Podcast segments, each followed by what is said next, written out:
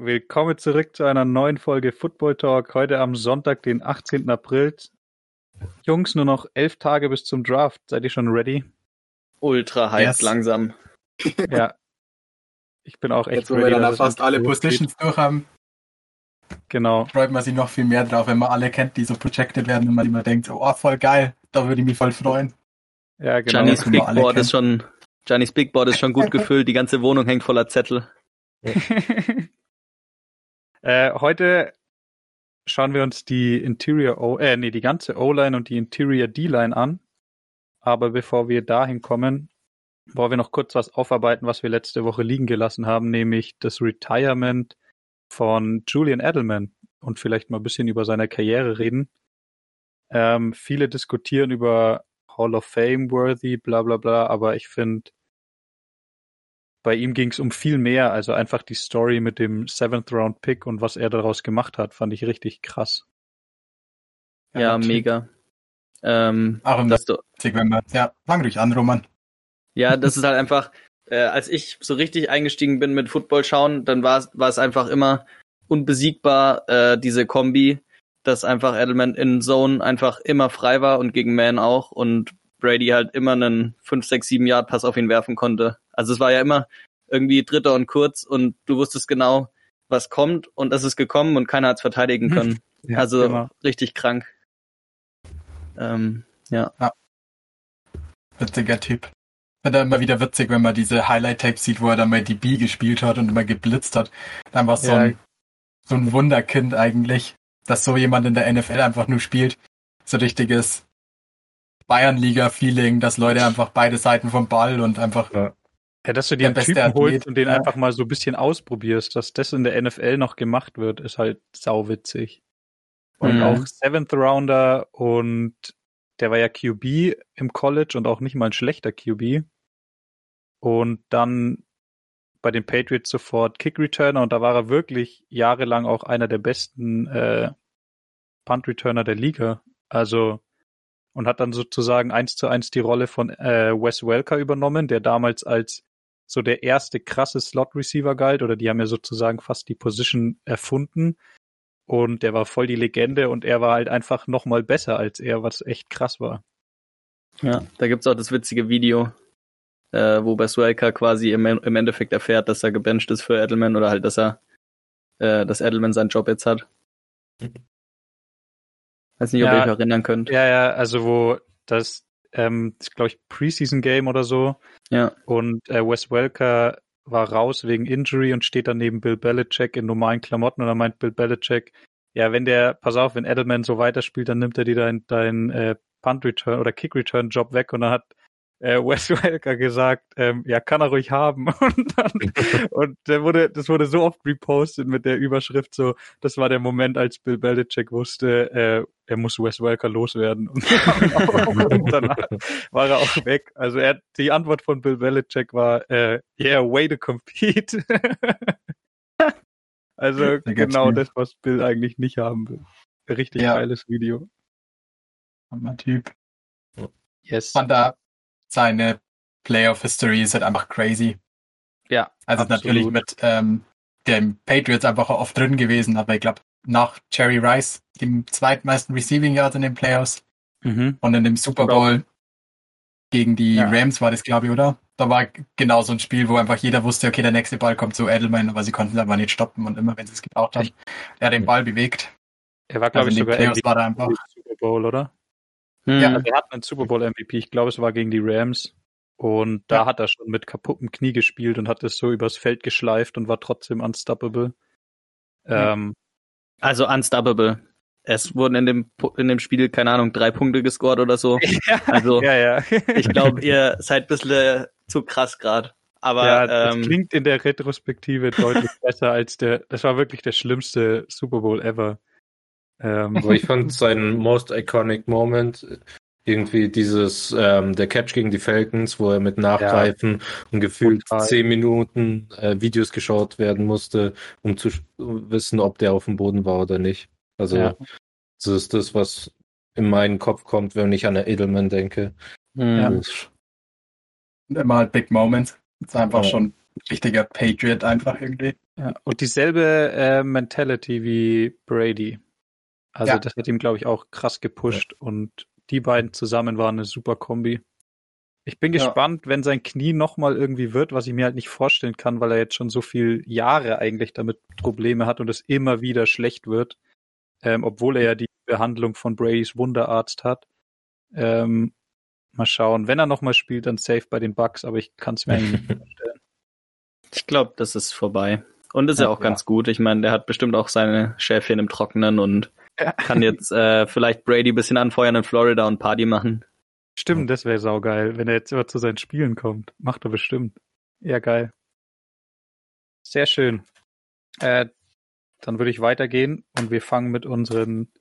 Es sind keine Rankings geworden. Wir haben, glaube ich, schon mal kurz drüber gesprochen. Äh, wir trauen uns das eh nicht zu, O-Liner und D-Liner wirklich zu bewerten und wir wollen euch jetzt nichts verkaufen, äh, irgendwelche Rankings, nur damit wir Rankings haben.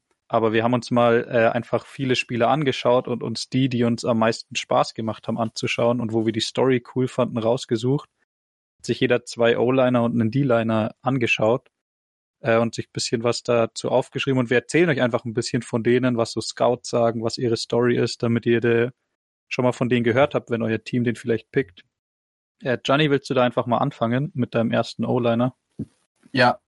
Ähm, ich fange mit Creed Humphreys an. Das ist, glaube ich, einfach mein Favorite Watch. Ich habe für unser Online, der spielt Center bei Oklahoma. Okay, ja. Genau. Also hat er sehr gutes Offensive Mind da hinter sich. Ist ja. schon, ich glaube, Senior, also hat vier, fünf Jahre da gespielt.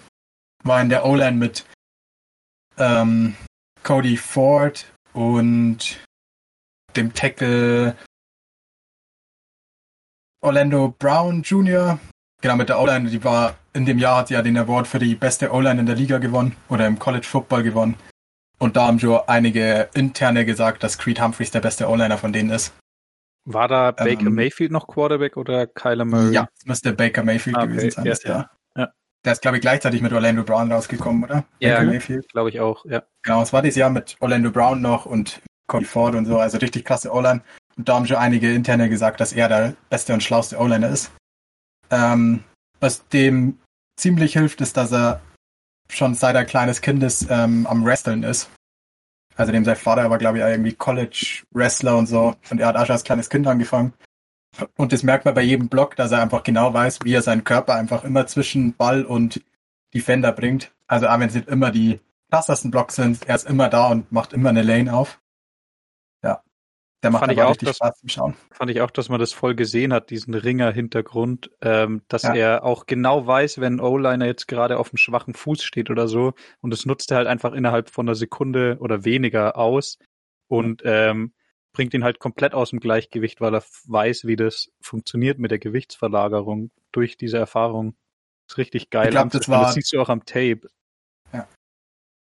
Das war was, was glaube ich der Notre Dame Centers Gott Blackout, der bei den Colts ist.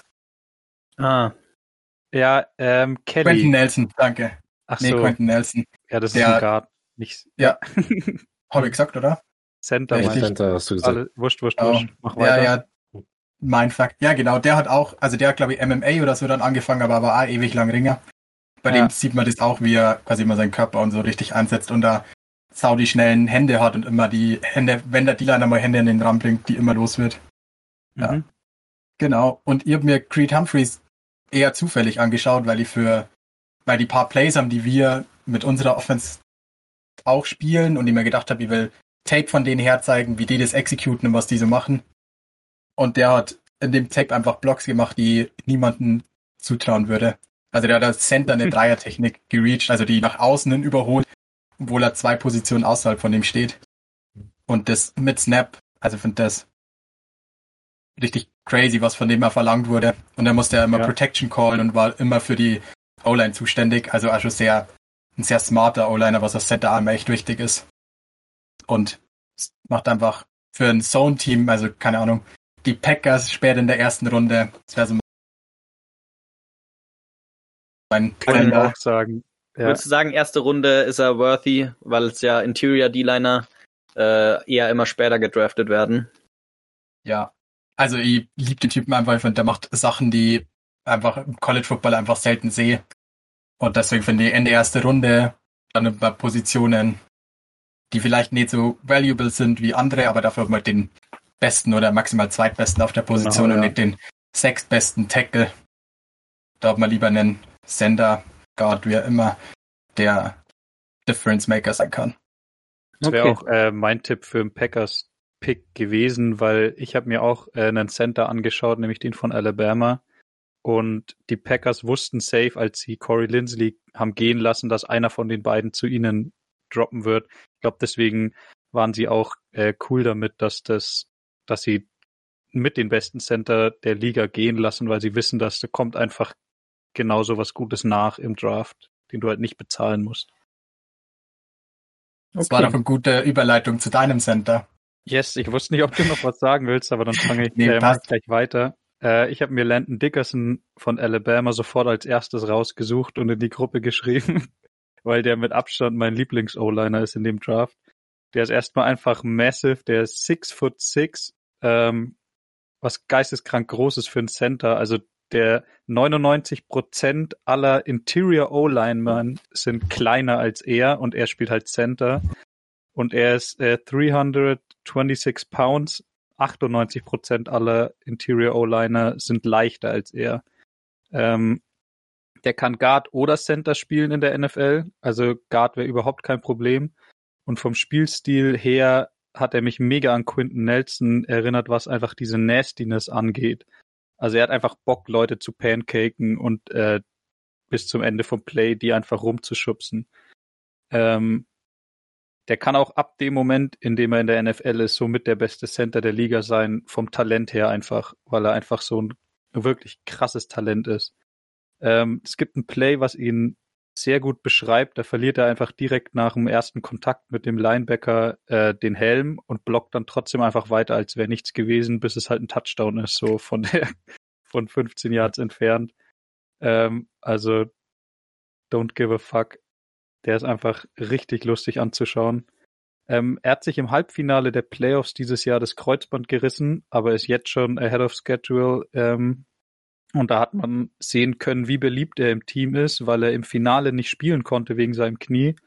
Ähm, aber als Alabama am Ende vom Spiel abgekniet hat, haben sie ihn extra nochmal aufs Feld geholt, damit er den letzten Snap machen kann, äh, um auch im Finale auf dem Feld zu stehen. Ja. Und er hat die ganze Woche über seine Coaches gelangweilt und gesagt, ich kann spielen, wenn ihr mich braucht, ich kann spielen.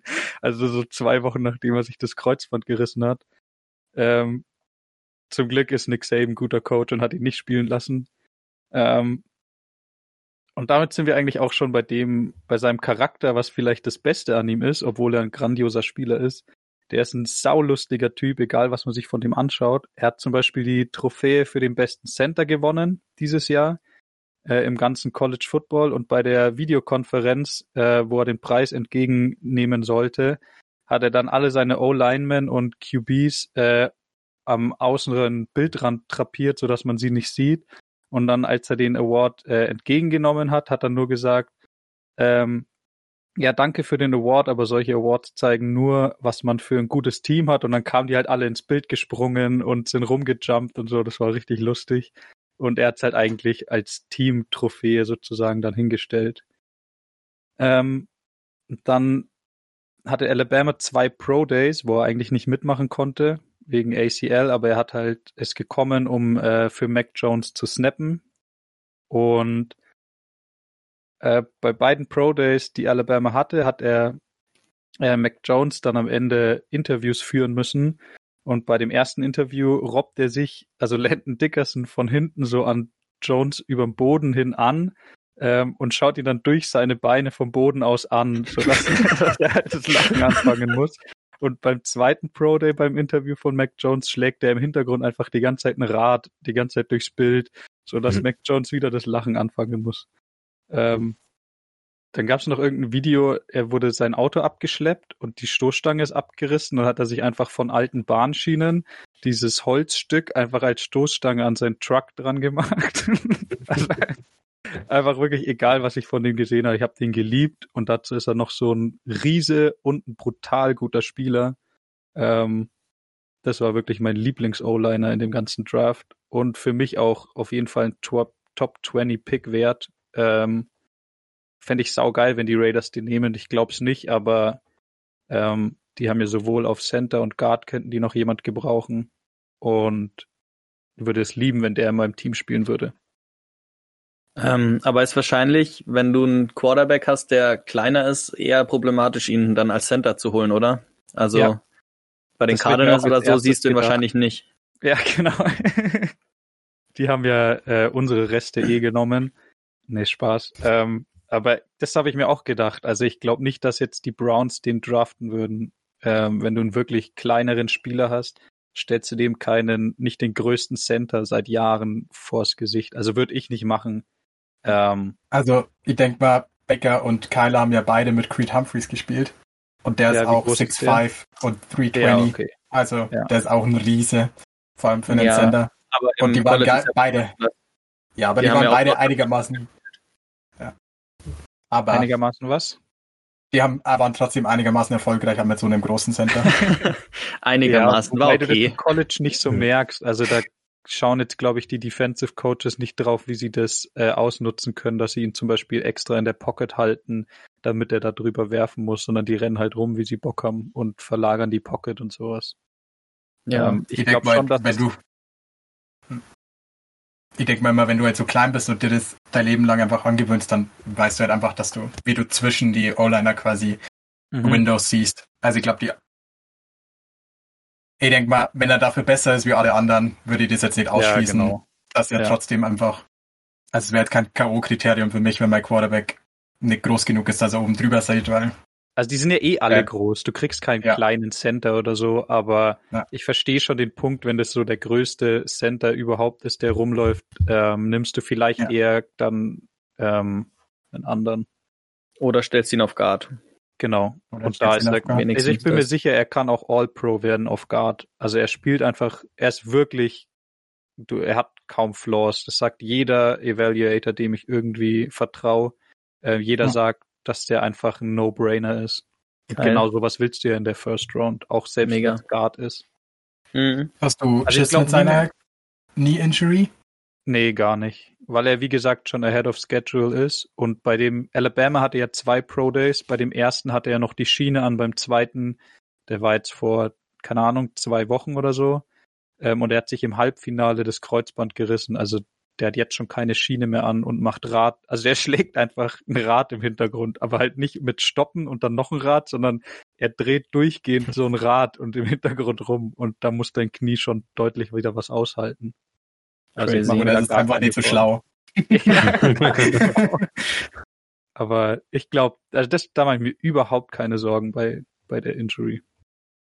Gut. Sehr gut. Sehr schön. Wer will als äh, nächstes? Roman, willst Wer du weitermachen? Favorite O-Liner?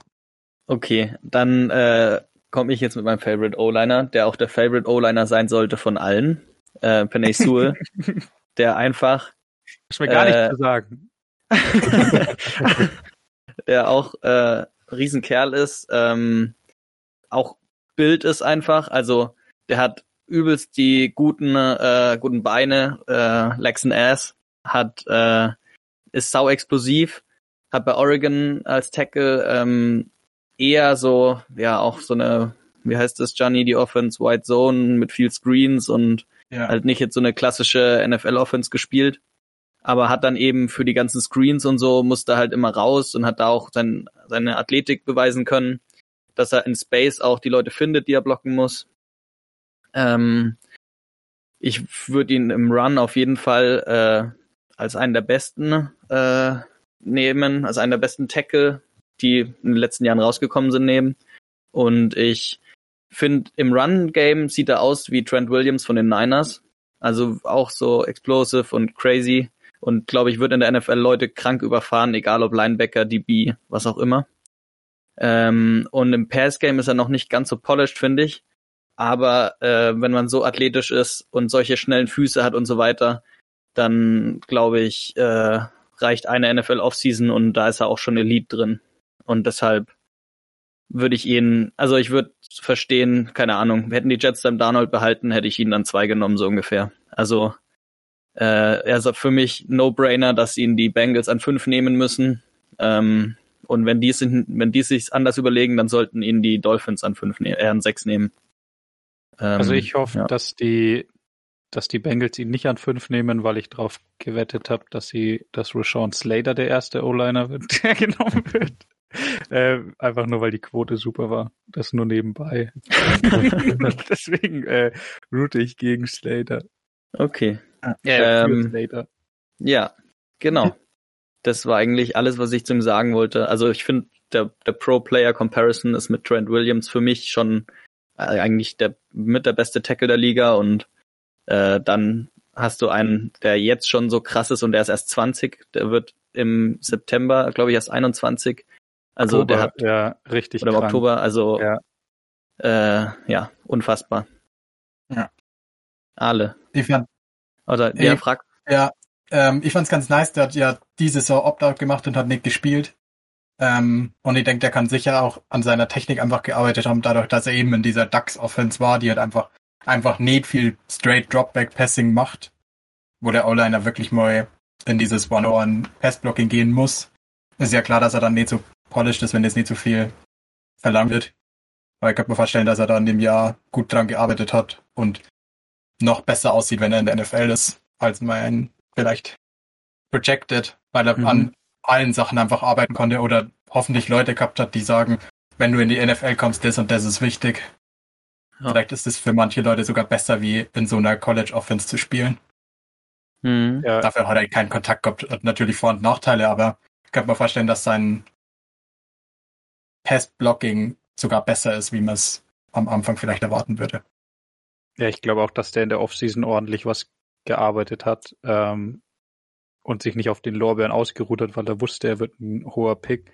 Äh, ich, der schaut einfach aus wie so ein prototypical Tackle, den du haben willst, der dann einfach zehn Jahre mindestens für dich spielt ähm, und über den du dir nie Gedanken machen musst und den du auch gerne sau viel bezahlst. Also einfach so Tyron Smith Level äh, Prospect. Also so schaut er für mich aus. Äh, und ich hoffe, das bewahrheitet sich auch in der NFL dass er einfach so ein absolutes Viech wird. Weil dann macht es richtig Spaß, dem zuzuschauen, weil, wie du schon gesagt hast, dem sein Highlight-Tape bei Screens schaut halt aus wie Trent Williams in der NFL, wo er einfach Leute umbringt, die halt und das kann er, glaube ich, in der NFL auch machen. Und das sowas macht einfach immer sau viel Spaß. Ja. Ich habe mir Roshan Slater angeschaut, den wurde ja schon erwähnt. Und ähm, also das einzige, was, also was richtig krass hervorsticht, ist, dass seine 488 bei der 40 Yard Dash gelaufen ist. Was schon. Und jeder weiß, dass das wichtigste Measurement für einen äh, O-Liner. Ja, aber das ist halt in der 96-prozentigen, äh, also, also 96 Prozent der O-Liner ja. waren schlechter. Und ja, ja. Also je, jedes Team will ja auch einen schnellen O-Liner.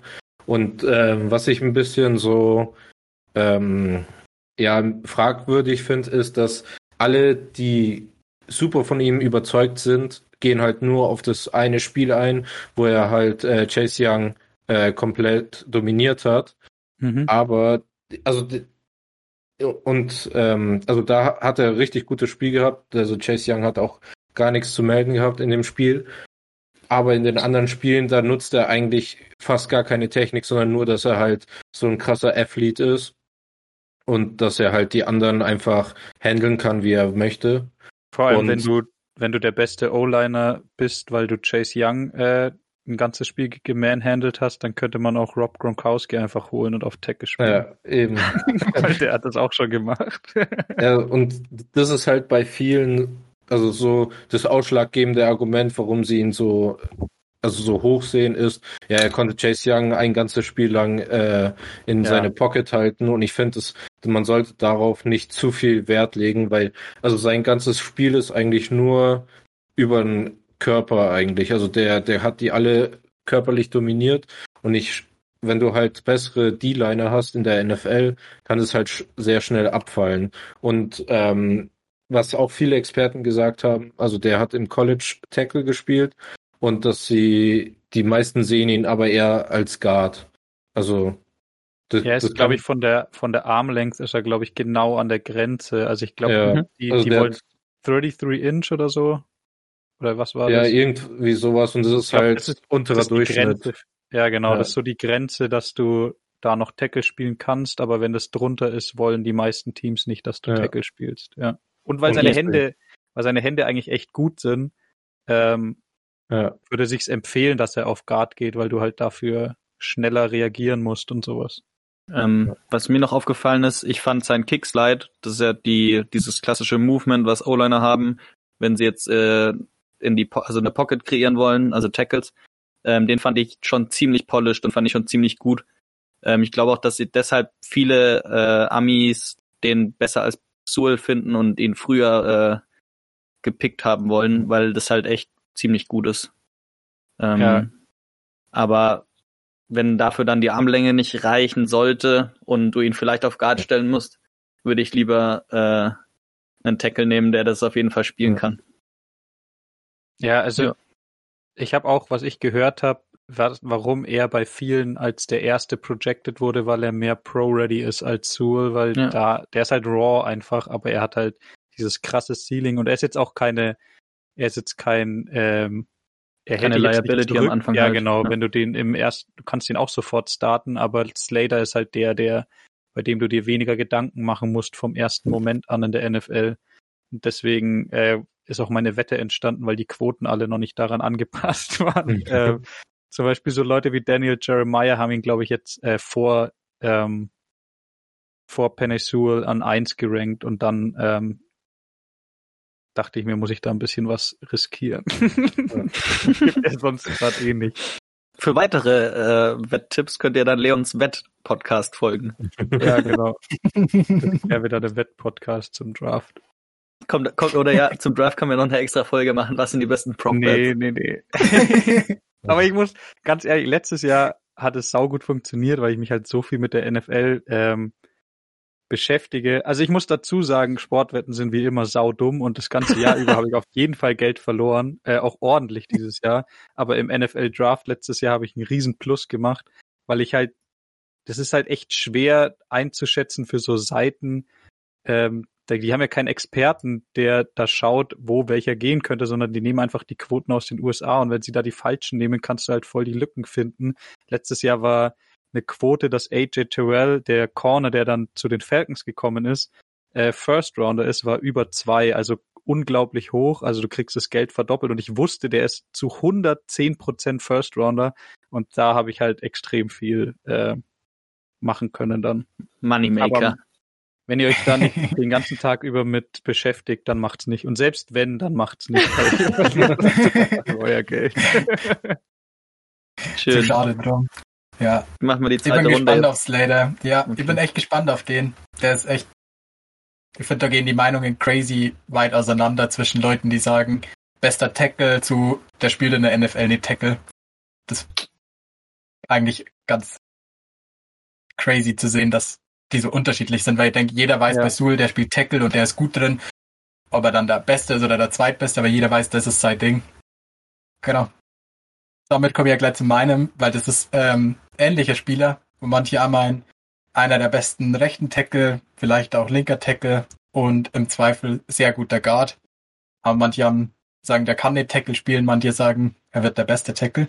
Das ist Tevin Jenkins von Oklahoma State. Der ist A66, äh, 320 und hat ähm, 33 and a half inch Arms, also, also gerade so über der Grenze. Ähm, hat sich mit seinem Pro Day, glaube ich, nochmal ein bisschen seinen Draft-Stock erhöht. Weil davor wurde reported, dass die nur so 32 Inch Arms sind oder so, also viel zu kurz, um wirklich Tackle zu spielen.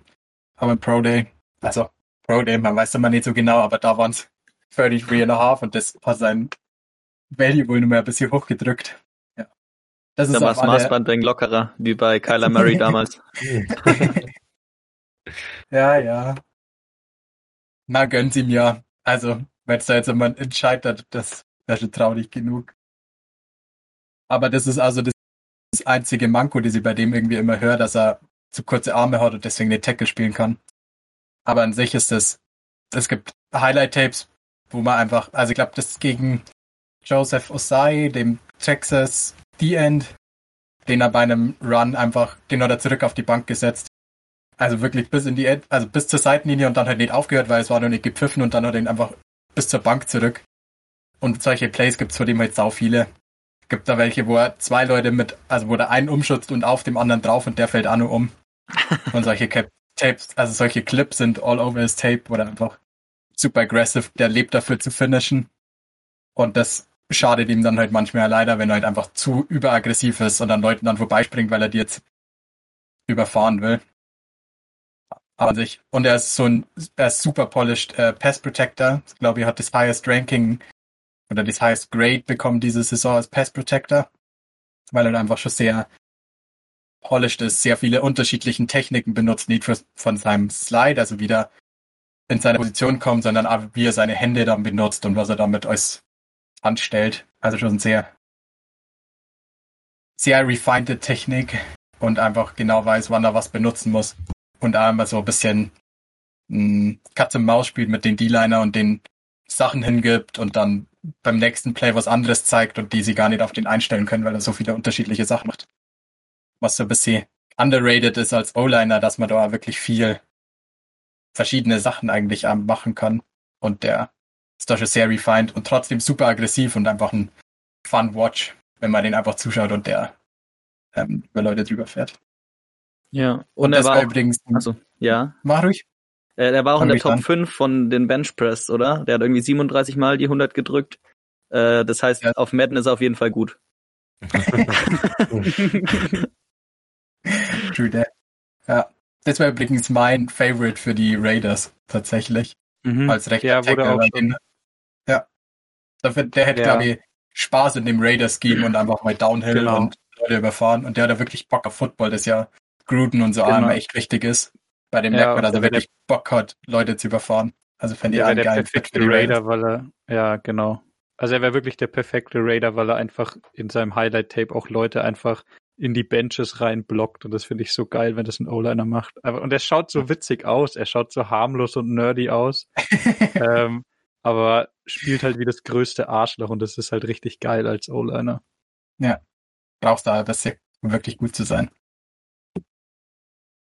Ja. Das, das war's zu Jenkins. Ist auf alle Fälle ein Fun Watch. Äh, auch zu empfehlen das Brad Coleman Video zu ihm, oder, Johnny? Mhm. Ja, Wenn man da Sehr mal witzig. deeper diven will. Ja, auf alle Fälle. Da redet er sehr genau über die Technik, ähm, Sachen, die er halt alle so benutzt, was er da so macht und wer das in der NFL schon alles verwendet und was er sich da alles an äh, Ideen quasi geholt hat, wie das umsetzt. Also es sind Next Level der Typ. Alright. Ähm, dann würde ich weitermachen mit meinem zweiten. Ähm, Quinn Miners, äh, der ist Guard von Wisconsin Whitewater. Ähm, von dem College habt ihr wahrscheinlich noch nie was gehört. Das ist nämlich ein Division 3 College und Quinn Miners äh, konnte bis vor zwei Monaten, also den kannte auch niemand, bis er da zum Senior Bowl eingeladen wurde und da äh, ziemlich viele Scouts überzeugen konnte. Der ist äh, 6'3, äh, 320 und hat Guard gespielt, aber hat im Senior Bowl auch ein bisschen äh, Center trainiert. Also vielleicht wird er auch das in der NFL spielen, das weiß man noch nicht. Ähm, der hat 20, der hat 2020 gar nicht gespielt ähm, und sich komplett auf den Senior Bowl vorbereitet, was ich aber ähm, auch wahrscheinlich die beste Entscheidung finde, weil Scouts bei so jemanden ähm, eh auf das Senior Bowl Tape viel mehr Wert legen als jetzt so ein äh, Season Tape gegen Division 3 äh, Competition. Ähm, und ich habe mir den ausgesucht, weil ich die Story einfach richtig geil finde und ähm, ihn als Person auch sauwitzig finde. Ähm, der ist ein absolutes Viech mit riesen äh, Shoulderpads. Also der erinnert mich vom Aussehen her voll an Richie Incognito. Und der hat beim Senior Bowl im Training immer mit Crop Top gespielt. Also er hat sich immer sein Jersey über den Bauch hochgekrempelt ähm, und den dann so raushängen lassen.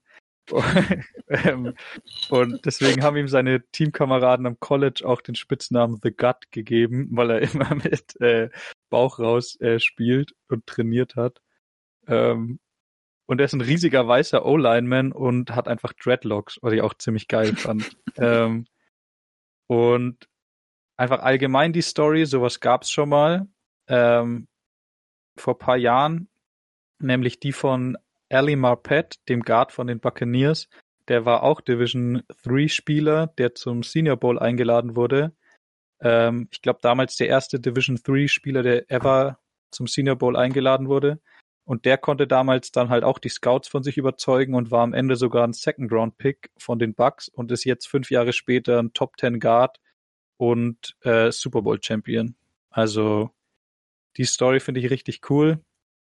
Und ich hoffe, dass er auf jeden Fall was reißt in der NFL. Und das Tape macht auch Spaß anzuschauen, weil er halt einfach die Competition äh, einfach auf den Boden setzt, auf den Arsch setzt. Also er ist einfach nicht gemacht für diese, diese Division. Ähm, und viele kommen nicht mit ihm klar. Ja, äh, auch am, ich habe nur die Senior Bowl Ausschnitte bisschen gesehen und da war echt richtig geil in den One in den One-on-Ones und hat den echt gegeben und äh, halt auch den Division One Typen richtig gegeben. Also genau, ja, mega nice. Äh, ja, deswegen, ja. das war auch das, was ich meinte, dass halt die Scouts dann eh nicht auf das Tape von 2020 schauen, mhm. sondern halt drauf schauen, wie du beim Senior Bowl bist, weil du da halt dann gegen wirklich krasse Competition spielst und da ähm, war er auch echt gut. Daniel Jeremiah hat ihn jetzt in seine Top 50 Prospects, also dann wäre er ein Second Rounder. Ich glaube auch, dass er so Ende Second äh, so ein Kandidat ist oder Second, Third Round, sowas. Da wird er vom Board gehen. Ähm, hat auf jeden Fall Upside. Hm. Sehr schön. schön. Ähm, ähm, darf ich weitermachen? Genau. Ich habe mir noch Alex Leatherwood angeschaut. Ähm, ich weiß nicht, ihr kennt ihn bestimmt schon. Ähm, Tackle von Alabama. Äh, 312 Pfund, 6,5 äh, und auch entsprechend lange Arme. Ähm, ich mag ihn voll gern, eigentlich. Also ich mag manche Plays von ihm voll gern und manche nicht so gern. Weil er irgendwie äh, hat da Plays, da ist er also er ist einfach echt ein Riesentyp und so vom Body ist er prototypical, prototypical Tackle, aber ähm, er hat nicht oft nicht so das Mindset, habe ich das Gefühl. Und äh, ist dann bei einem Run, der auf die andere Seite weggeht, stellt er sich halt kurz so vor den D-Liner hin und macht aber halt auch nicht so richtig was. Und das sind halt so seine Low-Effort-Plays, die ich halt irgendwie schade finde. Ähm, ansonsten hat er auch, also äh, teilweise in in Pass Protection richtig gescheint und manchmal aber auch irgendwie nicht. Ich weiß nicht, irgendwie, ich hoffe, dass er mit NFL Coaching und so und wenn es dann sein richtiger Beruf ist, dass er da ein bisschen mehr Gas gibt und jedes Play äh, Vollgas gibt, weil dann, glaube ich, äh, könnte der richtig gut sein und auch ein Stil sein, weil im Moment wird er so Anfang zweite, Mitte zweite Runde projected, glaube ich. Und könnte, glaube ich, einer der besten Tackle werden äh, in dem Draft. Also ja. Wollt ihr noch zu meinem Scouting Report was dazu sagen? Ihr habt den damals in unserer Madden-Franchise gedraftet, glaube ich. Da war er gut. Deswegen. das ist unser entscheidendes Kriterium. Ja. Ich hatte damals auch Penay Sewell. Ähm, der war auch super. Aber Rob, den musste ich erst ausbilden. nee, du, ähm, hast du natürlich gut Blick ihr müsst mal ernst bleiben, Freunde. äh, also ich glaube schon, dass er zu einem, wenn er zu einem Team kommt, was einen guten O-Line-Coach hat, dann wird er richtig geil. Ähm, ja, weil er halt alles mitbringt, was er braucht. Mhm. Ich fand der 2019 Tape, glaube ich, besser wie sein 2020 Tape. Also 2019 mhm. war der irgendwie ein bisschen auch consistent oder ja. eher consistent wie diese Saison. Was nicht, das ist immer ein bisschen schwierig zu projecten, wenn Leute so einen Schritt oder einen kleinen Schritt zurück irgendwie machen. Woran das dann ähm, lag? Ja, ich bin mir relativ sicher, dass er, also er sah einfach teilweise richtig gassed aus und war einfach am Arsch. Deshalb hat er dann bei vielen Runplays nicht richtig mitgemacht. Ähm, deshalb glaube ich, dass es einfach daran lag, äh, dass er nicht so in Shape war, glaube ich. Also äh, mit bisschen mehr Conditioning, glaube ich, äh, wird alles gut. Hoffentlich. Hoffentlich. Man könnte ihn ja nennen. Ich finde, ähm, abschließend können wir ja kurz über die Tiefe in dem Draft eigentlich reden, wie viele O-Liner es gibt. Ja. Also wenn wir jetzt sieben Typen oder so mal durchgesprochen oder aber man kann über 20, 30 reden, die alle irgendwie Upside haben oder alle irgendwelche Sachen haben, wo sie wirklich Elite drin sind. Also oder da Starting Potential auf jeden Fall. Ja. Also ja. selbst wenn euer Team erst in der dritten Runde einen O-Liner nimmt, kann das immer nur sein, dass der ein Top-O-Liner und Starting-O-Liner für die nächsten zehn Jahre wird. Also es ist echt. Ja, auf jeden Fall. Sehr, sehr tiefe, sehr, sehr große Tiefe in der Class. Wen ich, ich noch richtig, wen ich noch richtig interessant fand, war dieser eine Typ von Ole Miss. Ich habe Johnny, weißt du den Namen, der jetzt zwei Jahre nicht gespielt hat wegen Injury ja, und dann Opt-out. Stanford, oder? Der Walker Little oder so? Ja, genau, Walker Little.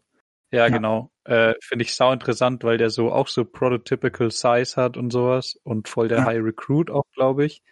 Ähm, aber halt einfach zwei Jahre nicht gespielt hat und trotzdem so ein, einfach nur wegen seinem, wegen seinem Bild und äh, weil er dieser Prototyp eigentlich ist, trotzdem so ein Third Rounder oder so wird wahrscheinlich. Ähm, mhm. Der könnte auch so ein richtiger Stil sein, weil du halt, weil er halt slippt, weil er einfach nur Injury und Opt-out hatte, ähm, aber alles mitbringt, was du halt brauchst für einen O-Liner. Mhm. Solche Kandidaten finde ich auch sau interessant und so, sowas hast du auch in dem Draft. Also du könntest auch locker deinen Franchise Left Tackle noch in der dritten, vierten Runde kriegen oder so. Was echt äh, vor allem nach dem Draft letzten Jahr, wo man dachte, der ist äh, generational, dann kommt halt nochmal gleich so ein krasser O-Line-Draft hinterher. Und ich glaube, so vor drei, vier Jahren dachte jeder, ja, krass, dadurch, dass die Offenses in College nur noch so Spread-Scheiße spielen und so alles ganz schnell und keiner mehr richtig blockt, ähm, hast du voll den Überschuss an D-Linern und Skill-Position, aber keine O-Liner mehr. Und ich glaube, die letzten zwei Jahre haben das so ein bisschen widerlegt. Und auch ordentlich. Ja, genau und äh, ordentlich Talent in die Liga gespült, was echt wichtig war. Ja. Ich denke aber, dass äh, bei O-Line kann man auch in späteren Runden gute Spieler finden. Also ich glaube, so die O-Line hat auch die meisten Elite-Leute aus späteren Runden. Also zum Beispiel Jason Kelsey, der Center von den Eagles, ist auch in der sechsten Runde gedraftet worden. Und ich denke, es gibt schon einige, die so vierte Runde und plus äh, gedraftet werden und trotzdem noch sehr gut in der äh, in der NFL sich beweisen können. Also ich denke, da kommt es eh, am wenigsten darauf an, in den ersten drei Runden gedraftet zu werden. Also verdienen tun die am Anfang eh alle nichts. Also da macht es keinen großen Unterschied. Ich finde ja. das halt vor allem Interior O-Line, weil die ja eh weniger Value haben und deswegen slippen die ja automatisch, wenn du der beste Interior bist. Aber Tackles habe ich schon das Gefühl, dass die meisten Top-Leute schon eher erste mhm. Runden waren. Also jetzt Tyron Smith. Ich glaube, Trent Williams war Number 3 overall. Der, der Eagles Left Tackle ist aus der siebten Runde. Fischer, Fischer zum Beispiel äh, war ja First Overall sogar, oder? Ja. Mhm. Ja. Ich glaube, der also, Einzige, der so wirklich, wirklich Elite ist, der später ging, war so Terran Armstead von den Saints, der ist, glaube ich, Drittrunden-Pick. Ähm, Oder war Drittrunden-Pick.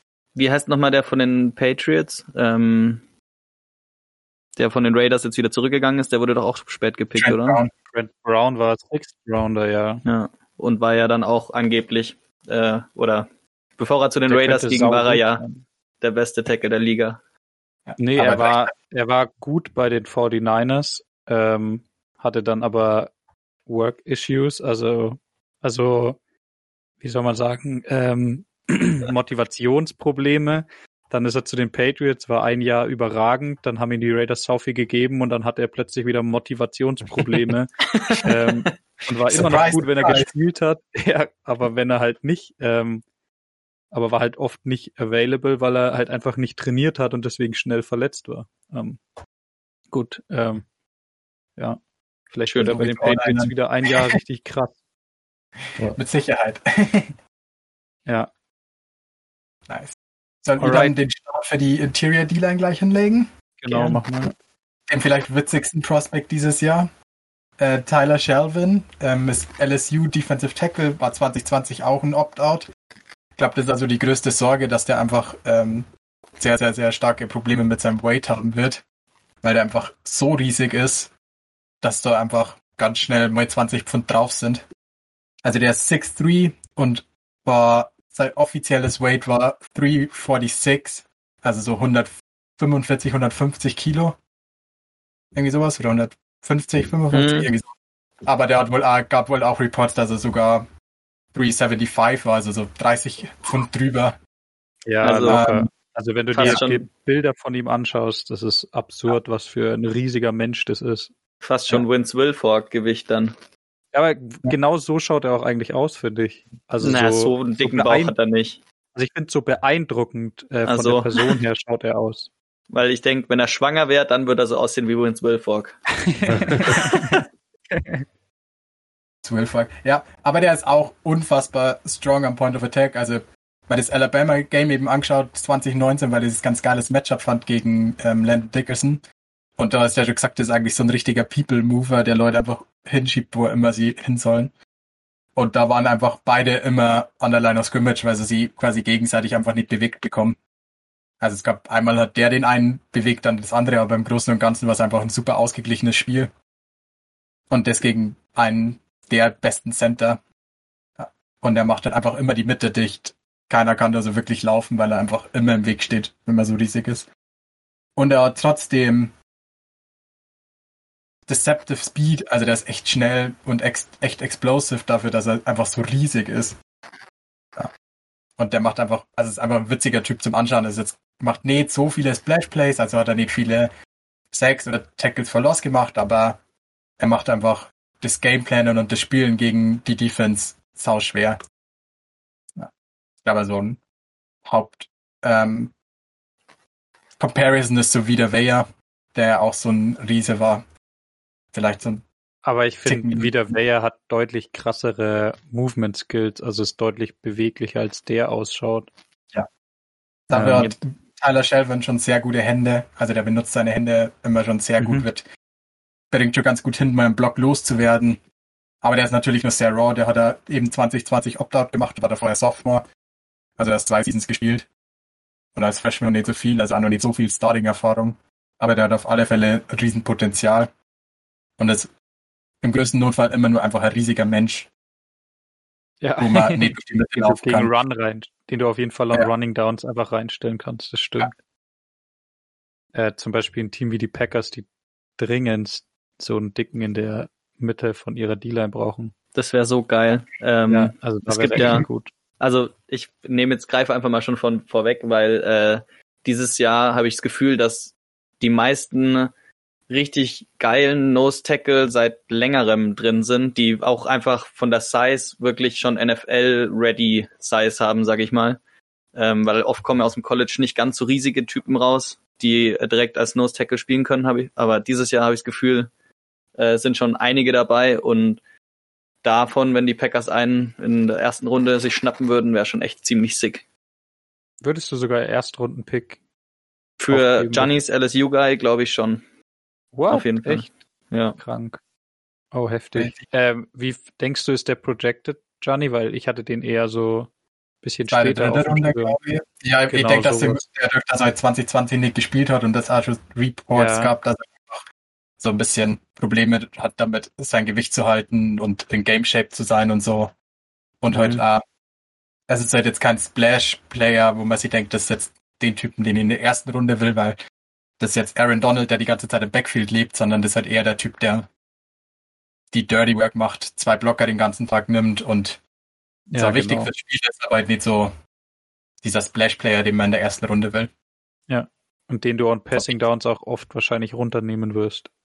Also LSU hat den auch öfters mal in so dritten oder dritten und lang vom Feld runtergenommen gegen Alabama. Ja.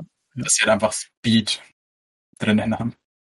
Ja, ich ja. denke halt in der NFL, wo jetzt alles wieder ein bisschen mehr Play-Action und Big People und äh, Pulling Guards und so äh, wird, ähm, da ist so ein Spieler halt richtig geil, weil er deinen Linebackern halt wahnsinnig hilft. Weil du brauchst ja. wirklich immer zwei Typen, um durch die Mitte dann laufen zu können, die einfach nur den blocken. Und äh, dann hast du halt einfach die Linebacker, da ist halt einer immer frei davon und kann dann äh, frei quasi spielen und wird nicht angeblockt. Das ist halt schon für die Packers zum Beispiel wäre es halt genial. ja. Aber ja, deshalb sehe ich ihn auch so hoch. Die Frage ist halt, äh, ist halt natürlich, äh, wie wie ist er? Ist er in Shape? Äh, hat er in 2020 ordentlich gepumpt und so? Das weißt du ja nicht. Also wir nicht. Wir äh, in Europa äh, nicht NFL GMs können es leider nicht sagen. Ja. Ja, ich glaube, da musst du dich dann einfach mit deinen Scouts die, die Area Scouts, die sich halt da gut auskennen in der Gegend, musste ich halt einfach mit denen besprechen. Die können dann bestimmt auch mit irgendwelchen Leuten von LSU reden, die sich da gut auskennen. Ähm, und die werden dir dann bestimmt sagen, ob das ein Problem wird oder nicht und äh, wie du dann ähm, vielleicht dein, dein Grading dann anpassen kannst. Mhm. Aber auf jeden Fall Potenzial. Äh, ich würde mal weitermachen mit meinem. Ich habe mir den D-Tackle von Washington angeschaut, Levi Onzurike. Der ist äh, 6'3 und nur 290. Also 60 Pfund weniger als Johnnys Kandidat. Ähm, was für ein D-Tackle fast bisschen wenig ist, aber er spielt halt einfach mit so einer krassen Power, eigentlich wie er spielt mit der Power von einem D-Tackle, der halt 30, 40 Pfund mehr hat. Ähm, das ist wirklich echt beeindruckend. Also das sieht man auch, wenn man nicht so viel Ahnung von Football hat oder von D-Tackle-Play. Wenn du dem sein Tape anmachst, siehst du einfach, den bewegt keiner im Run im Run-Game. Also der macht mit den O-Linern, was er will. Jedes Play stellt er den einfach, den O-Liner einfach auf und wirft ihn dann dahin, wo er braucht. Ähm, aber nicht nur das, ähm, dass er ultra viel Kraft und Power hat, ähm, sondern er ist auch extrem quick und schnell, was halt einfach eine brutale Kombi ist.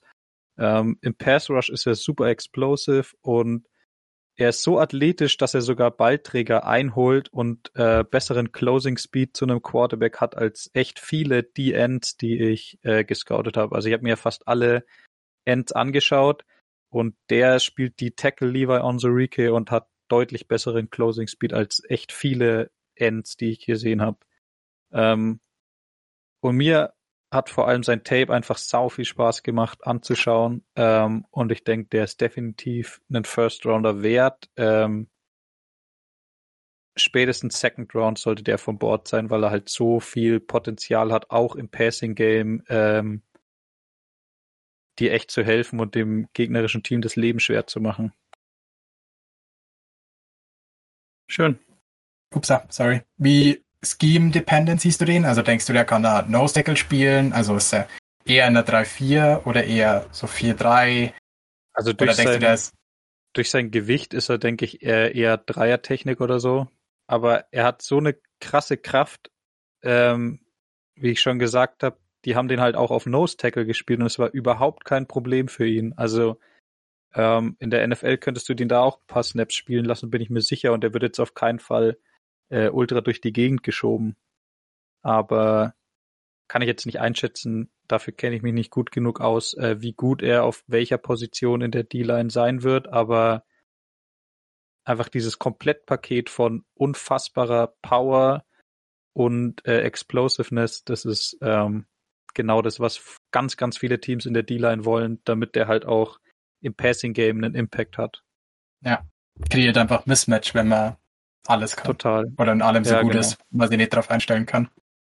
Ja. Spannend. Und wie gesagt, schaut gern äh, sein Highlight-Tape an, weil das macht einfach Spaß, dem zuzuschauen. wie er halt einfach andere richtig riesige Menschen manhandelt. ähm, okay. Dann würde ich mich mal äh, an mit Jay Tufele, ich hoffe, ich habe es richtig ausgesprochen. Ähm, Bestimmt nicht. Der gute Mann ist 305 Pfund schwer, also deutlich schwerer als dein äh, Defensive Tackle Leon und ähm, hat aber nicht ganz so ein krasses, ganz so krasse Play Strength, würde ich sagen. Aber aber war auch trotzdem einer meiner äh, Lieblingswatches, weil er ähm, ziemlich athletisch ist und äh, auch schnelle Füße hat. Ich habe nur mir oft gedacht, dass er äh, mit relativ hohem Pad-Level spielt ähm, ich denke, dass wenn er verbessern würde, dann wird es auf ihm auf jeden Fall helfen. Und ähm, er hat halt öfter Probleme gegen Double Teams gehabt. Also so ein klassischer Nose Tackle, da sehe ich ihn nicht. Ähm, ich denke ihn eher, sehe ihn eher als Dreier-Technik. Ähm, und das, denke ich, kann er auf jeden Fall gut spielen. Äh, vor allem, jetzt, wenn er in der Offseason noch ein bisschen mehr Kraft aufbaut, ähm, ein, zwei Pfund zunimmt, ein, zwei Pfunde, dann denke ich, äh, kann man mit dem wenig falsch machen. Also ich glaube, dass er relativ eine relativ sichere Sache für die NFL ist. Ja. Ähm, ja, ähm, ansonsten relativ aggressiv ist er halt auch, ähm, hat ziemlich viele Tackle for Loss gehabt und ist relativ oft im Backfield, aber halt auch immer nur gegen One-on-Ones. Ja. ja. Äh, weil genau. wir gerade so oft von Dreiertechnik reden, Gianni, kannst du es vielleicht nur ganz kurz mal ähm, erklären, was genau der Unterschied zwischen jetzt einem normalen D-Tackle und einer Dreiertechnik ist? Hm, okay, gib mein Bestes. Also es gibt ja, ähm, nur grob, damit man ungefähr grob. Eine O-Line Center Guard Tackle und der Typ über der direkt gegenüber vom Center steht, nennt man Nose. Der auf der innen, auf der, einer von den Schultern vom Center steht, nennt man halt Einser-Technik, meistens. Und der, der beim Guard steht, ähm, nennt man Dreier-Technik. Also der außerhalb also vom Guard die, steht. Die Schultern genau. werden quasi durchnummeriert ähm, von ja. den Spielern und dann ist die Dreier-Technik der auf der Außenschulter vom äh, Guard, sage ich mal. Mhm. Ähm, genau, und der Nose Tackle, der quasi entweder direkt vom Center steht oder auf Einser-Technik, der ist halt dafür prädestiniert, im Spiel immer zwei Typen abzubekommen, den Guard und den Center. Ja, und genau. äh, da, da braucht man dann natürlich dann einen Typen, der ein bisschen stabiler ist. Ja, ja. schön, schön, ausgedrückt, ja genau. Ähm, sehr schön. Dann hat noch jemand eine Frage zu deinem Two-Failey, sonst würde ich sagen, der Ale macht weiter spontan nicht. Vielleicht fällt mir beim über einen anderen Reden noch was ein. ich habe mir Christian Barmore angeschaut, weil er bei den meisten ziemlich weit oben gerankt wurde, also meistens auf eins oder zwei. Und ähm, also was mir bei ihm aufgefallen ist, der, also der hat so einen krassen Körper, dass er damit schon den Pass Rush gewinnt. Der macht, also die meisten Moves sozusagen waren einfach nur ein Bull Rush wo er einfach den O-Liner überwältigt mit seinem Körper. Und man sieht es auch immer schön auf dem Tape. Der, also er geht in den äh, Mann rein, kommt der Impact und dann fliegt der O-Liner erstmal zwei, drei Schritte nach hinten. Ähm, richtig, also ist immer ein krasser Aufprall und er spielt auch immer sehr physisch. Im, also was mir sehr gut gefallen hat bei ihm ist das, ähm, ähm, das Run Game. Da hat er sich nämlich auch von Double Teams nicht bewegen lassen. Und wenn der O-Line, äh, wenn der Running Back ähm, in Gap an ihm vorbei läuft, hat es immer noch geschafft, irgendwie eine Hand mit dran zu bekommen. Genauso beim Pass Rush, wenn er ähm, ein ähm, One-on-One bekommen hat von der O-Line, hat er den meistens komplett zerstört und ist so sehr schnell beim Quarterback. Ähm, was ich aber als Problem bei ihm sehe, ist halt, dass er noch sehr raw ist. Also seine seine Moves sind nicht wirklich ähm, aus, also verfeinert und ähm, ich denke, das könnte gegen so größere, stärkere Interior O-Liner könnte das schon ein Problem werden, wenn die, wenn er halt nicht mehr allein durch seine Masse gewinnt, sondern eigentlich auch Technik bräuchte, die er noch nicht hat. Also das müsste man auf jeden Fall ähm, intensiv nachtrainieren in der äh, NFL dann. Und ja, aber sonst ist er ein sehr dominanter Spieler. Also, also ja, die Highlights fand ich ein bisschen, also als ich so gelesen habe, dass fast jeder ihn auf eins oder zwei hatte, dachte ich ja, das wird ein krasses Highlight-Tape und es ist halt, also das, äh, das krasseste war für mich eigentlich, wie er äh, mit den Leuten gespielt hat, aber nicht wirklich, ähm, dass er so Einzelaktionen zum Ball gemacht hat. Also das Mhm. Das fand ich ein bisschen äh, ausbaufähig. Aber würde ich. Also sorry. Mach, ja, ganz kurz an. nur, ich finde, das spricht auch sehr für die D-Tackle-Class dieses Jahr, weil ich die jetzt nicht so beeindruckend fand wie die in den letzten Jahren. Also du hast schon äh, einige Typen, die bestimmt. Dabei, aber halt keine, also von der Technik her, also war der halt noch nicht Pro-ready, finde ich. Also der. Ja, also ich finde allgemein die D-Tackle-Class, da ist jetzt keiner dabei, wo du dir denkst, ja, okay, der ist geisteskrank und ähm, ja. Das hatten wir die letzten Jahre immer und ich glaube, deswegen ähm, ist das im Vergleich zu den letzten Jahren dieses Jahr nicht so krass, obwohl du viele Leute hast, die bestimmt Snaps in der NFL bekommen und auch einige, aber halt nicht so eine No-Brainer Top 10 Pick, sowas würde ich sagen. Genau in die Kerbe würde ich jetzt auch schlagen. Ähm, was denkst du, ist der äh, Fringe First Rounder, so ab, ab 20 bis 32 oder denkst du eher Anfang zweite Runde? Weil dadurch, dass sie ja auch nicht so tief ist, die Klasse, ähm, ist ja so ein Typ, der die Disruption und so auf jeden Fall mitbringt und die Kraft. Äh, eigentlich schon valuable dieses Jahr im Draft. Also, ich weiß es nicht, weil ähm, ich würde eigentlich eher darauf hoffen, lieber ein Veteran zu sein für ein Jahr und dann auf die nächste Klasse zu hoffen. ähm, okay. Also ich fand jetzt nicht so ähm, den Barmore fand ich nicht so krass überzeugend, dass du sagen musst, ich muss meinen First Rounder, auch wenn es ein Late First Rounder dafür verwenden, weil es gibt halt andere Positionen, wo, wo es krassere Difference Maker gibt. Und ähm, da würde ich halt eher meinen First Rounder oder frühen Second Rounder dafür verwenden, anstatt für einen D-Tackle, der, also, wo du halt viel Arbeit reinstecken musst. Mhm. Genau. Gut. Ich fand den, ähm, den Playoffs-Spielen echt crazy gut. Also ich habe mir die College Football Playoffs halt alle live angeschaut und so. Und es war eigentlich immer, wenn Ohio State versucht hat zu laufen, war der im Backfield und hat das Play einfach disrupted und ja. das Leben schwer gemacht. Ja, das hat der ja. Leon ja in der Gruppe erwähnt, dass er so eventuell Motivationsprobleme hat bei Spielen, wo sie, wo er eh ausgegangen ist, dass sie gewinnen werden mit Alabama. Ähm, und also ich habe mir das Game Tape von jedem Snap von ihm gegen Ole Miss und Texas A&M angeschaut und da, also da hatte er halt keine flashy Plays. Also er, er stand sozusagen richtig und wenn dann der Quarterback oder der äh, Running Back an ihm vorbeigekommen sind, hat er auch das äh, Play gemacht. Aber er hat sozusagen, der ist nicht out of the way gegangen, um eben das Play zu machen. Und es genau, könnte ja. daran liegen, dass dass er sozusagen keine Motivation hat. Ah, die Offense regelt schon. Also ich glaube, die haben 47 zu 30 gegen äh, Texas A&M damals gewonnen und äh, also es, die die Offense hat die die Defense von Texas zerstört und da könnte es halt daran liegen, dass er dann nicht so die Motivation hatte, sozusagen selber noch die zum Sieg beizutragen, sondern einfach ja die Offense macht schon.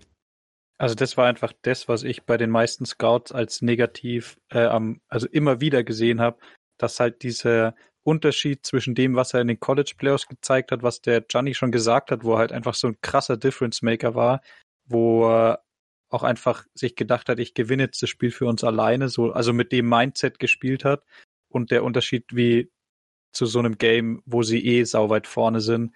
Und das sieht man halt als Scout nicht so gern, weil es auf jeden Fall äh, die Probleme in der NFL bringen kann, äh, wenn die Motivation in jedem Snap nicht gleich ist. Ähm, und man sieht schon, er hat so einen Switch, den er umlegen kann, wo er dann Next Level wird, aber eigentlich willst du in der NFL jemanden, der jedes Play so spielt und nicht nur dann, wenn es äh, Playoffs sind oder sowas. Alright, dann sind wir, glaube ich, durch, auch mit den beiden Positions. Ähm, Ale hat noch ein Spiel vorbereitet, ein kleines. Mal wieder. Mal wieder. ähm, darfst gern gleich anfangen. Ja, also ich, was ich mir überlegt hatte, ist, ähm, would you rather? Also wenn man eine Entscheidung hat zwischen A oder B, wofür mhm. man sich entscheiden würde und das halt in entweder wichtigen Settings oder witzigen.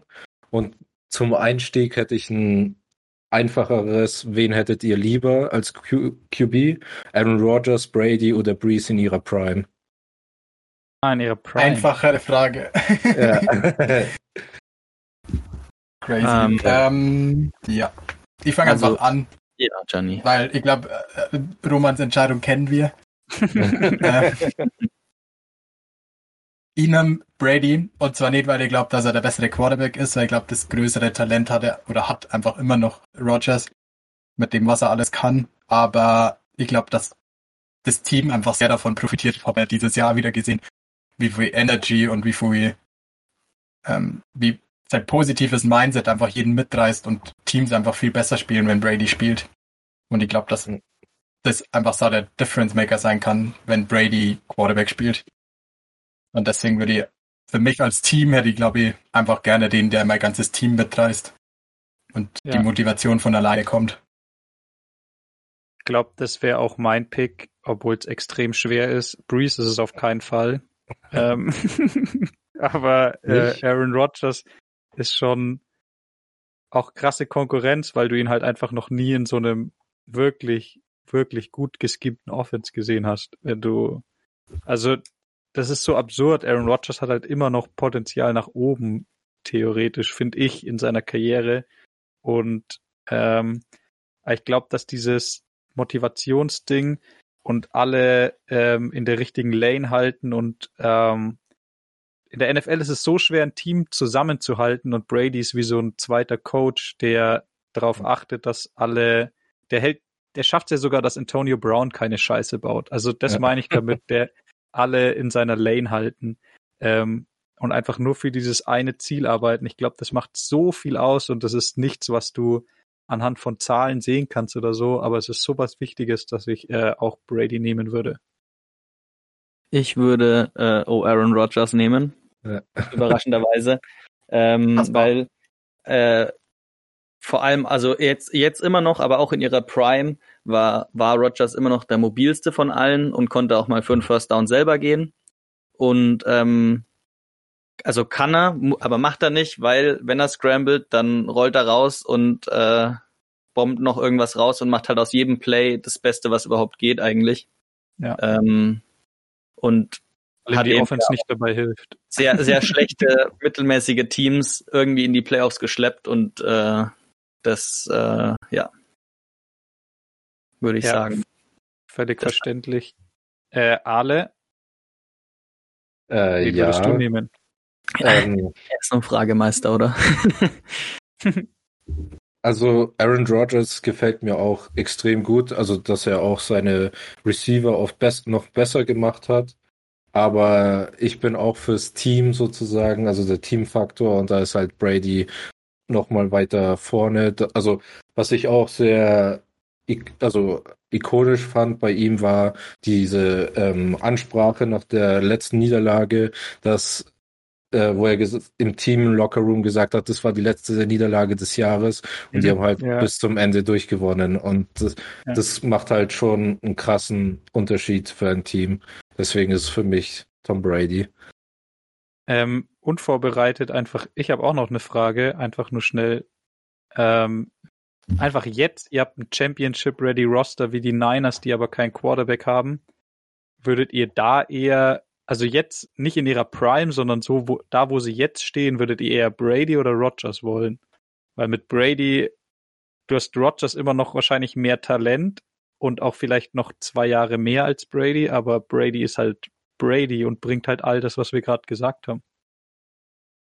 Ähm, nachdem Rogers früher Niners-Fan war, aus der Gegend kommt, da im College war und äh, der bessere Quarterback aktuell ist, würde ich ihn nehmen. mhm. Der wird, glaube ich, tatsächlich sogar auch. Oh, Alter, ist die Frage schwer. ähm, die, du meinst, find, äh, die Frage Rogers, ist, weil die, die einfach sehen. Gewinnst quasi. ja. Die Frage ist dann eigentlich, mit wem du die zwei Super Bowls jetzt dann gewinnst. Eigentlich ist ja eh egal. ja, genau. Stimmt wahrscheinlich. Ich glaube, äh, Rogers, weil die will einfach sehen, wie der mal mit einem wirklich krassen Team ist. In dem Jahr, wo er den Super Bowl gewonnen hat, war die Offense okay und er hat echt eine gute Saison gespielt, aber die Defense war da der Difference Maker, finde ich. Und danach hat er immer, wie zur Zeit, halt nur einen guten Receiver oder eine Defense, die einfach nicht ihm helfen konnte. Also da hat irgendwie immer was gefehlt ja, im Team. Genau. Und das, denke ich, wenn man will Rogers einfach mal sehen mit einem Team, das perfekt ist quasi. Ja, und dem Offense Coordinator, der ihm wirklich hilft und ja. nicht nur, also entweder gar nicht hilft, wie sein erster Head Coach oder ein bisschen hilft wie sein jetziger, ähm, sondern einer, der halt richtig krass ist. Also deswegen würde ich auch Rogers gern da sehen. Ja. Wobei äh, witzigerweise Tom Brady auch Niners-Fan war, als er. Als er aufgewacht Weil die Niners einfach die Besten sind und was. ja, in den 80ern. Verdammt.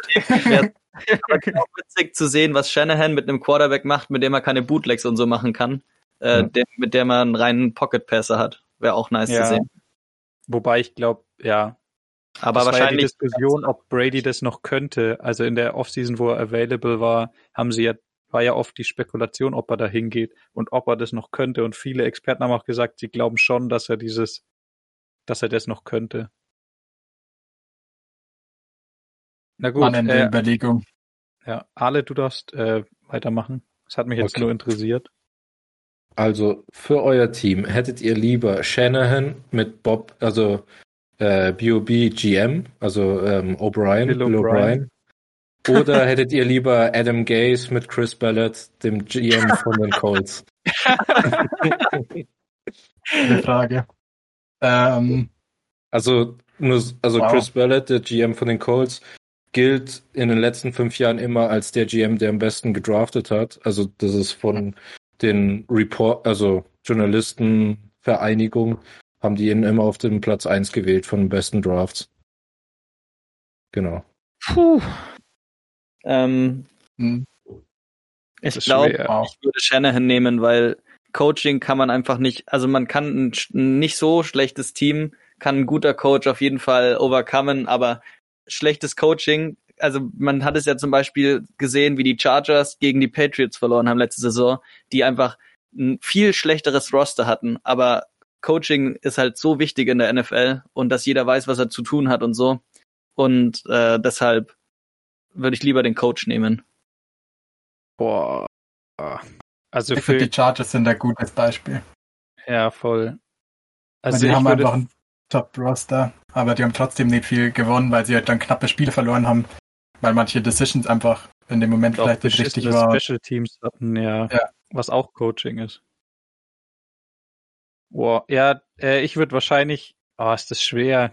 Wenn du, ba wenn du Ballard und Adam Gaze nimmst, hast du halt immer einen hohen Pick. Aber und einen GM, der gut damit umgehen kann. Aber das andere ist halt Shanahan. Ja. Oh, das ist, das, das ist wirklich schwer. Johnny, sag du mal, wen du nehmen würdest. Ich habe äh, schon gesagt, meint, dass ich das Coaching nehmen würde. Okay. Also auch wow. geil. Äh, also auch wenn er Trent Williams dann für zwei Sechser wegtradet, nachdem er ihn gesigned hat.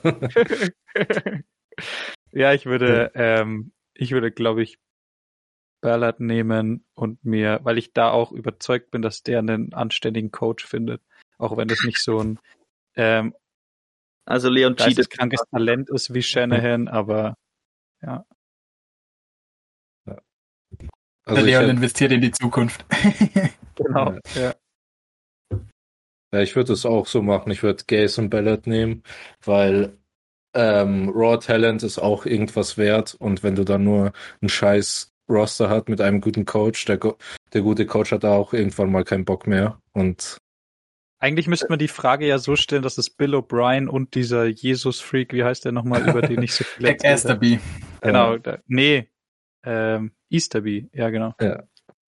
Äh, Jack Easterby.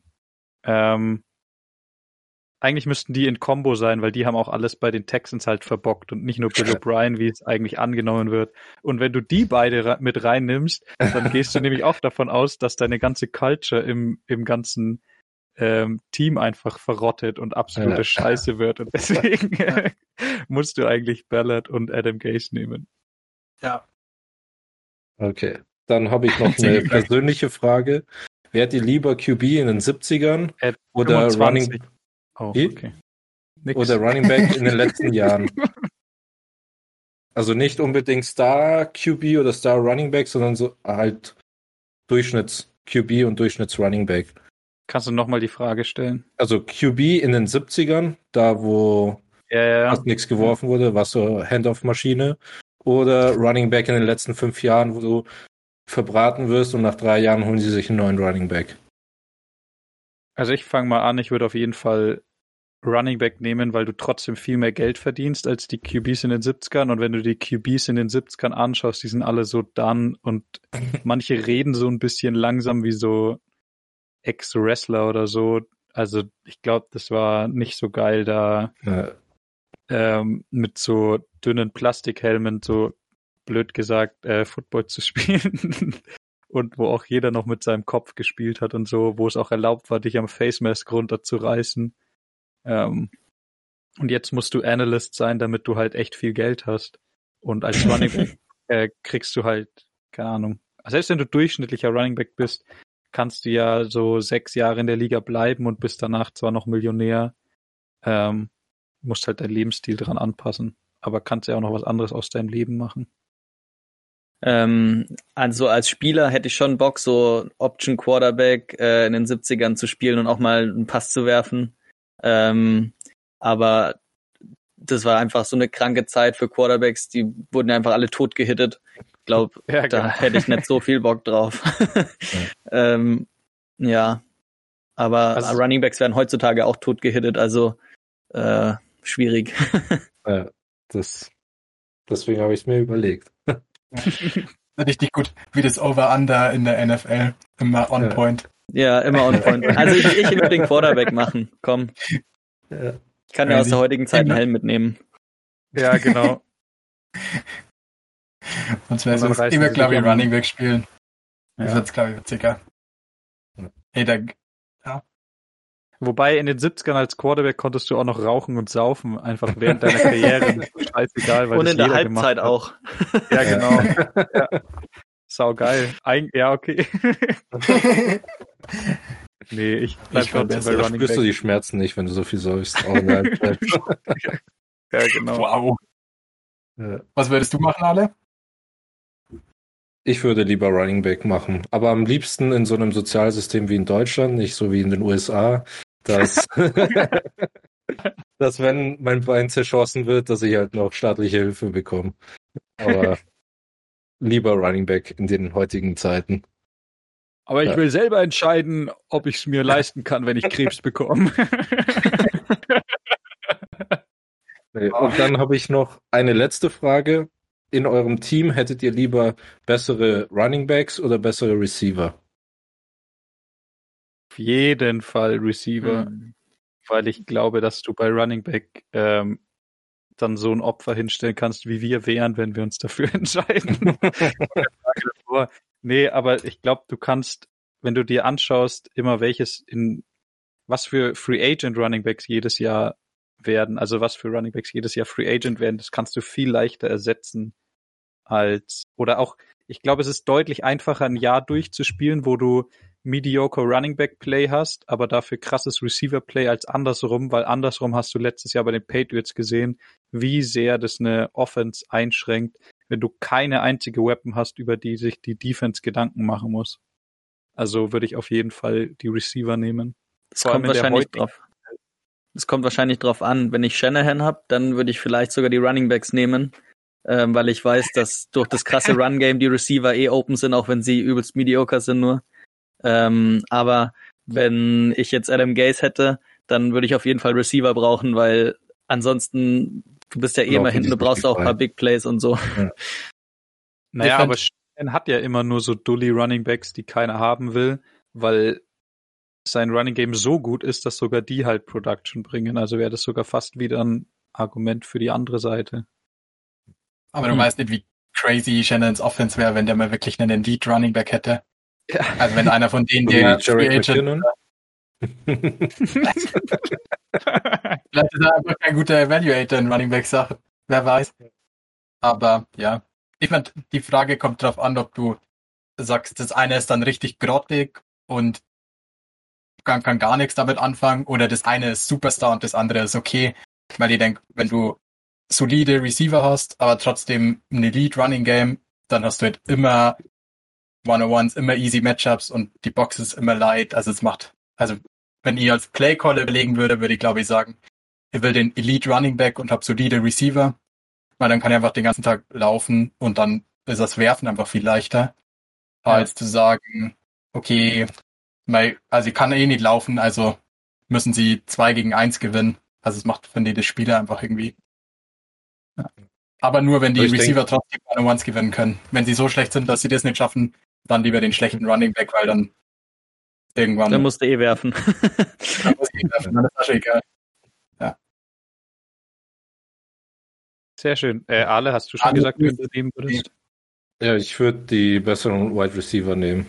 Also einfach einen guten Quarterback, gute Receiver, da, so aller äh, Buffalo Bills mäßig und dann, also über Zach Moss und Devin Singletary hat man dieses Jahr nichts gehört. Auch wenn die wahrscheinlich gut sind, aber solange du äh, bessere Receiver hast, interessiert niemand der Running Back. Vielleicht Deswegen. solltest du doch äh, Cardinals-Fan werden, Fan von der Air Raid Offense. Ja. Ach schon. Ja, aber er ist ja jetzt schon, er ist ja jetzt schon Colts und Eagles-Fan. Wenn er sich jetzt noch ein drittes Team dazu holt, dann wird es ja. langsam haarig. Ähm, Alright, äh, damit sind wir durch mit der heutigen Folge. Nächste Woche bekommt ihr von uns noch die wichtigste Position, die Quarterbacks geliefert, zusammen mit einem kleinen Interview. Da freuen wir uns auch schon sehr drauf. Äh, mehr möchte ich noch nicht verraten. Das war's diese Woche von uns. Und bis nächste Woche. Bye, bye. Yes. Ciao. Ciao. Das war viel nice. smoother